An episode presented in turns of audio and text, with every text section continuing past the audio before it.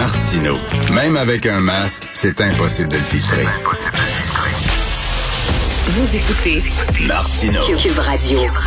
Alors, nous discutons avec Luc La Liberté, que vous connaissez bien, spécialiste de la politique américaine, qui participe d'ailleurs là, à cette couverture euh, sur l'Ukraine du Journal de Montréal. On peut le lire en page 2 aujourd'hui. Salut, Luc. Oui, bonjour Richard. Que se passe-t-il avec le bromance entre Donald Trump et Vladimir, son chum? On dirait que là, la chicane est poignée. Écoute, c'est euh, c'est une des choses que j'ai. Euh, on, trouve parfois le moyen de, de sourire, ou à tout le moins d'esquisser un sourire dans une crise aussi terrible que celle qu'on traverse. Et j'ai bien aimé me faire relancer sur les réseaux sociaux en disant Vladimir Poutine a enfin un, vrai homme, mais le seul capable de lui résister aurait été Donald Trump. Donc, euh, Donald Trump, on, on le sait, c'est c'est probablement l'investissement le plus payant de Vladimir Poutine dans la désinformation Hmm. dans euh, ce que ce que font les pirates informatiques euh, avec nos réseaux sociaux. Donc, ils se sont infiltrés un peu partout, hein, les, pirates informatiques russes. Ils étaient même liés à la désinformation euh, à laquelle on a eu droit lors du fameux convoi de la liberté à Ottawa. s'il y a quelqu'un qui était fort mal préparé, puis s'il y a quelqu'un qui s'est mis au service de la Russie, c'était bien Donald Trump.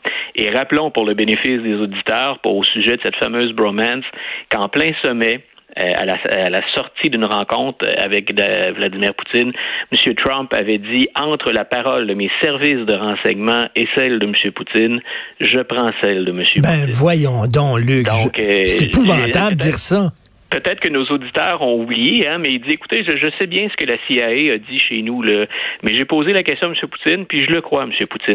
Quand on voit le, quand on voit le déroulement des opérations depuis le début de l'invasion euh, russe en Ukraine, on voit à quel point les services de renseignement américains avaient vu juste. Rappelle-toi, on disait est-ce que M. Biden n'est pas un peu alarmiste? Est-ce qu'il joue pas cette carte-là des fins politiques?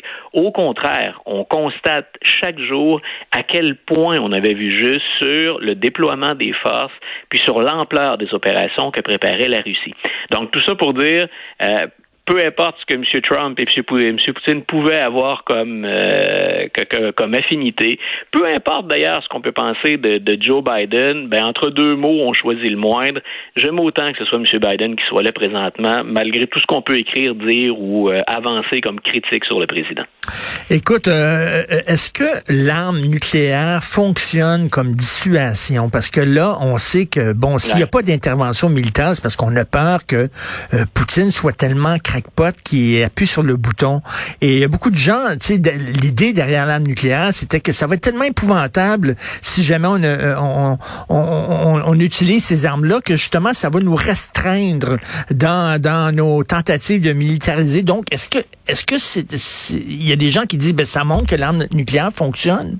Pour dissuader. Écoute, il y, a, il y a différents angles à aborder là-dedans. Hein. La première chose, d'abord, une des raisons pour lesquelles les, les forces de l'OTAN entrent pas en Ukraine, euh, oui, il y a cette question d'armes nucléaires, mais il y a aussi l'idée que, et c'est triste et c'est terrible pour les Ukrainiens, qu'on supporte de l'extérieur autant que faire se peut. On est rendu très loin quand même dans le soutien, mais on n'est pas sur le terrain. L'idée, c'est d'éviter que ce théâtre-là d'opérations grandisse, s'étende, puis qu'effectivement, les dominos tombant les uns après les autres, on en vienne à un conflit de, de international un conflit mondial, une troisième guerre mondiale. Maintenant, le nucléaire, le doute qui, qui, persiste dans la tête des gens, puis écoute, j'avoue être à court de ressources par moment, bien honnêtement, le doute, c'est jusqu'où Vladimir Poutine est-il prêt à l'utiliser? Tu vois, je viens de parler, par exemple, de Joe Biden. Euh, nos auditeurs se souviennent peut-être qu'il y a des, des, une alerte de l'état de préparation des troupes aux États-Unis qu'on appelle l'échelle DEFCON. Donc, quand on est, ça va de 5 à 1. Donc, quand on est à 5, ce que ça veut dire, c'est on est en temps de paix, on change rien à la routine habituelle. Les États-Unis ont modifié cette échelle, donc de DEFCON 5, on est passé à 4. 4, c'est on commence à s'activer, on est préoccupé. Puis quand on est rendu à 3, on est à 15 minutes d'un lancement d'avion. À 2, l'attaque est imminente. Puis à 1, on est en guerre nucléaire. Et tout ça pour dire, M. Biden a été fortement tenté, semble-t-il, en consultant ses, conseillers dans les derniers jours, puis après l'évocation de l'arme nucléaire, du recours à l'arme nucléaire, en fait, la Russie a dit, on déclare, nous, un état d'urgence qui implique les préparatifs pour l'arme nucléaire. Président Biden a résisté à la tentation de monter à 3. Et c'est justement pour éviter une escalade. M. Biden joue le jeu jusqu'à maintenant, en tout cas de celui qui dit Vladimir Poutine a un long historique derrière lui, puis c'est un bully, c'est quelqu'un qui fait de C'est quelqu'un qui menace puis qui souvent hein, euh, prend tout le territoire qu'on lui laisse sous la menace. Euh, le hmm. doute qui s'est le doute qui s'est installé dans la tête de plusieurs experts. Puis écoute, j'ai bien sûr ma propre expertise, mais je, consulte autour, je lis, je m'informe. Il y a personne qui peut dire dans quel état d'esprit est Vladimir Poutine au moment où on se parle. Il semble même, puis on l'a entendu, là, ça émanait de, de, de l'ONU puis d'un représentant de la délégation russe. Euh, il semble qu'on s'inquiète un peu pour le patron, euh, que, le patron est rendu loin, peut-être même plus loin euh, que ce qu'on avait imaginé, puis qu'il y aurait peut-être même des on n'en entend pas parler en Russie, hein, parce que bien entendu, il y a peu d'informations c'est un régime autoritaire, mais il y aurait peut-être même des, dissensions. M. Poutine joue, joue gros, joue gros à l'échelle de la planète, puis malheureusement pour nous aussi, mais il joue gros en Russie aussi. Est-ce qu'on est rendu trop douillet en Occident? C'est-à-dire qu'on a peur de faire la guerre, on a peur que trop de, sacs verts contenant des cadavres qui reviennent, alors que Poutine, lui, s'en fout que, que, ses troupes meurent ou que, que, que des Ukrainiens qui crèvent ou d'envoyer des missiles et tout ça. Il y a une autre vision de la violence, un autre rapport avec la violence, on pourrait même dire avec la barbarie. Et euh, est-ce qu'on serait prêt à aller en guerre pour défendre un, des, un pays qui veut, qui veut être euh, démocratique? Moi, je pense que l'approche qu'on a, elle est jusqu'à maintenant mesurée. Tu as raison au sens où M. Biden, euh, M. Biden, M. Poutine n'a aucun espèce de respect pour la vie humaine. On l'a déjà vu dans d'autres dans d'autres opérations qui n'étaient pas nécessairement des guerres, mais quand il déployait l'armée euh, pour mettre fin à, un siège, à une occupation, des gestes terroristes, c'est on rentre dans le top et on descend les terroristes, puis il y aura peut-être des dommages collatéraux aussi, mais c'est pas ça qu'on calcule. De notre côté, on a généralement une approche plus modérée. C'est celle qu'on euh, vers laquelle on se tourne. Ce qu'on fait avec l'ensemble des sanctions, puis elles sont de plus en plus musclées, on a atteint pratiquement le sommet des sanctions. On étouffe la Russie, on la coupe, on n'est même pas à payer le prix. Il va falloir puiser dans nos poches si on veut nuire vraiment à l'économie russe. Il y aura des retombées à l'échelle de la planète puis pour les pays occidentaux Maintenant, je répète ce que je mentionnais tout à l'heure. Euh, peut-être qu'effectivement, dans, euh, dans nos médias ou dans, dans nos cœurs, dans notre tête, euh, on veut éviter de voir des corps supplémentaires.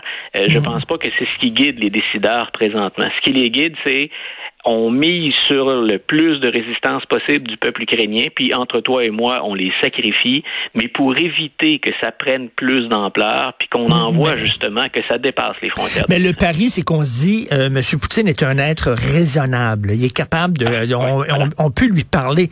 Bon, écoute, il y a, un film sur Netflix euh, actuellement qui s'intitule Munich, The Edge of War, sur les discussions entre Neville Chamberlain en 1938 et Hitler, en disant, bon, regarde, on va lui permettre d'envahir la Tchécoslovaquie, puis ça va le calmer, puis tout ça, parce que c'est un être raisonnable, puis il va comprendre. Il n'était pas raisonnable. À un moment donné, c'est ça, est-ce qu'on est capable de jouer le jeu diplomatique avec Poutine, où la seule façon de le mettre à sa place, c'est de prendre les armes?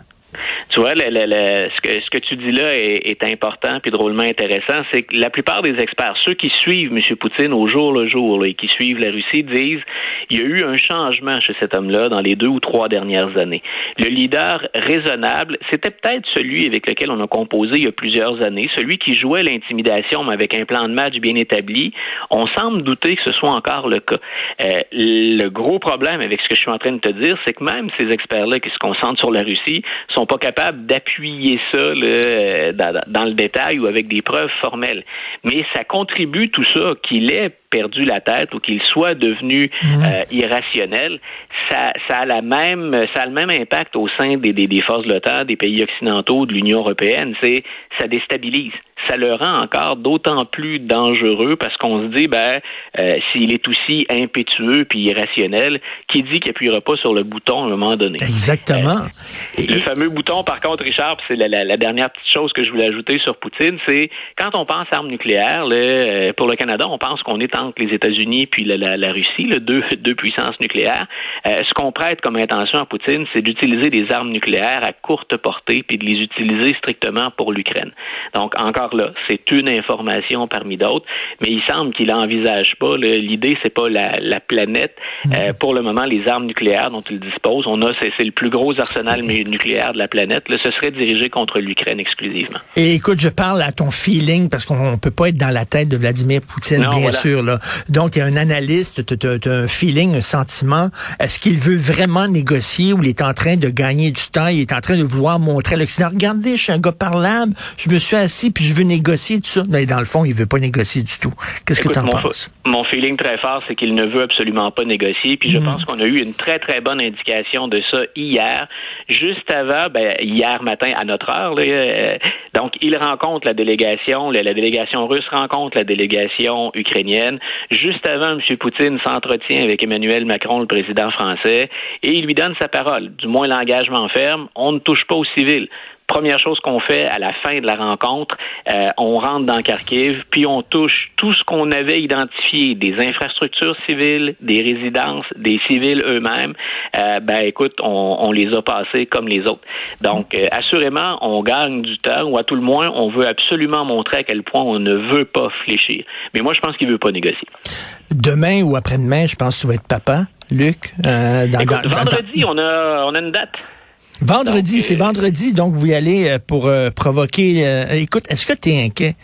Est-ce que tu es inquiet de ce qui se passe, dans le monde dans lequel vont vivre tes enfants?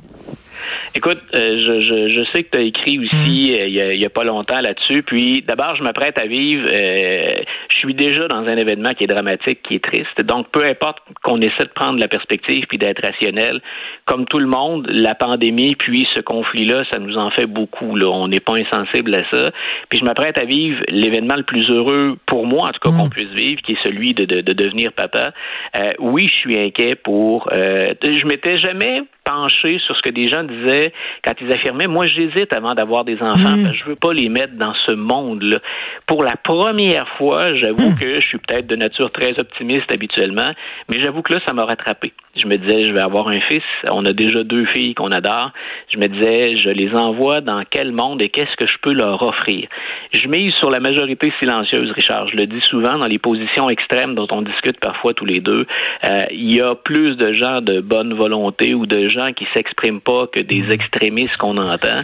Je mise sur eux pour qu'éventuellement ils se mobilisent et qu'ils se lèvent. Mais disons que c'est, ça va être une, drôle de journée. Je vais être très content vendredi, mais en même temps inquiet de ce qui se passe autour. Ben, en tout cas, bonne chance, mais euh, ton enfant va avoir euh, des parents cultivés et euh, on a besoin d'enfants cultivés, d'enfants qui croient à la culture et à la science.